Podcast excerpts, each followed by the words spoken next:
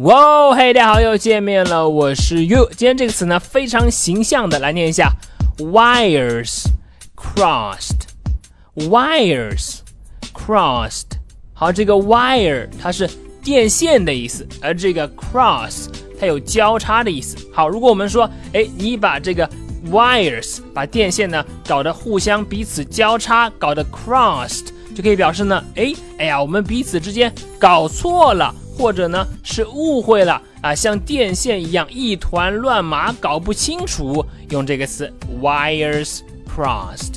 好，我们来看一下例句的使用。第一句，We got our wires crossed. I'll make other arrangements. 我们呐都误会了，哎呀，我再做另做安排吧。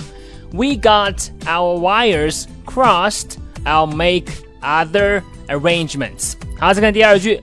Mike got his wires crossed and mistook her for someone else.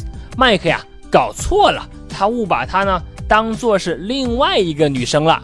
Mike got his wires crossed and mistook her for someone else. 好了，这就是今天的分享了。把这个电线呢彼此交叉，搞得一团乱麻，就可以表示呢，哎，搞错了，或者说是呢 误会了。Wires crossed，你了解了吗？好的，那么如果你喜欢岳老师今天的分享呢，欢迎来添加我的微信，我的微信号码是哈哈衣服哈哈衣服这四个字的汉语拼音。今天就到这里，We got our wires crossed。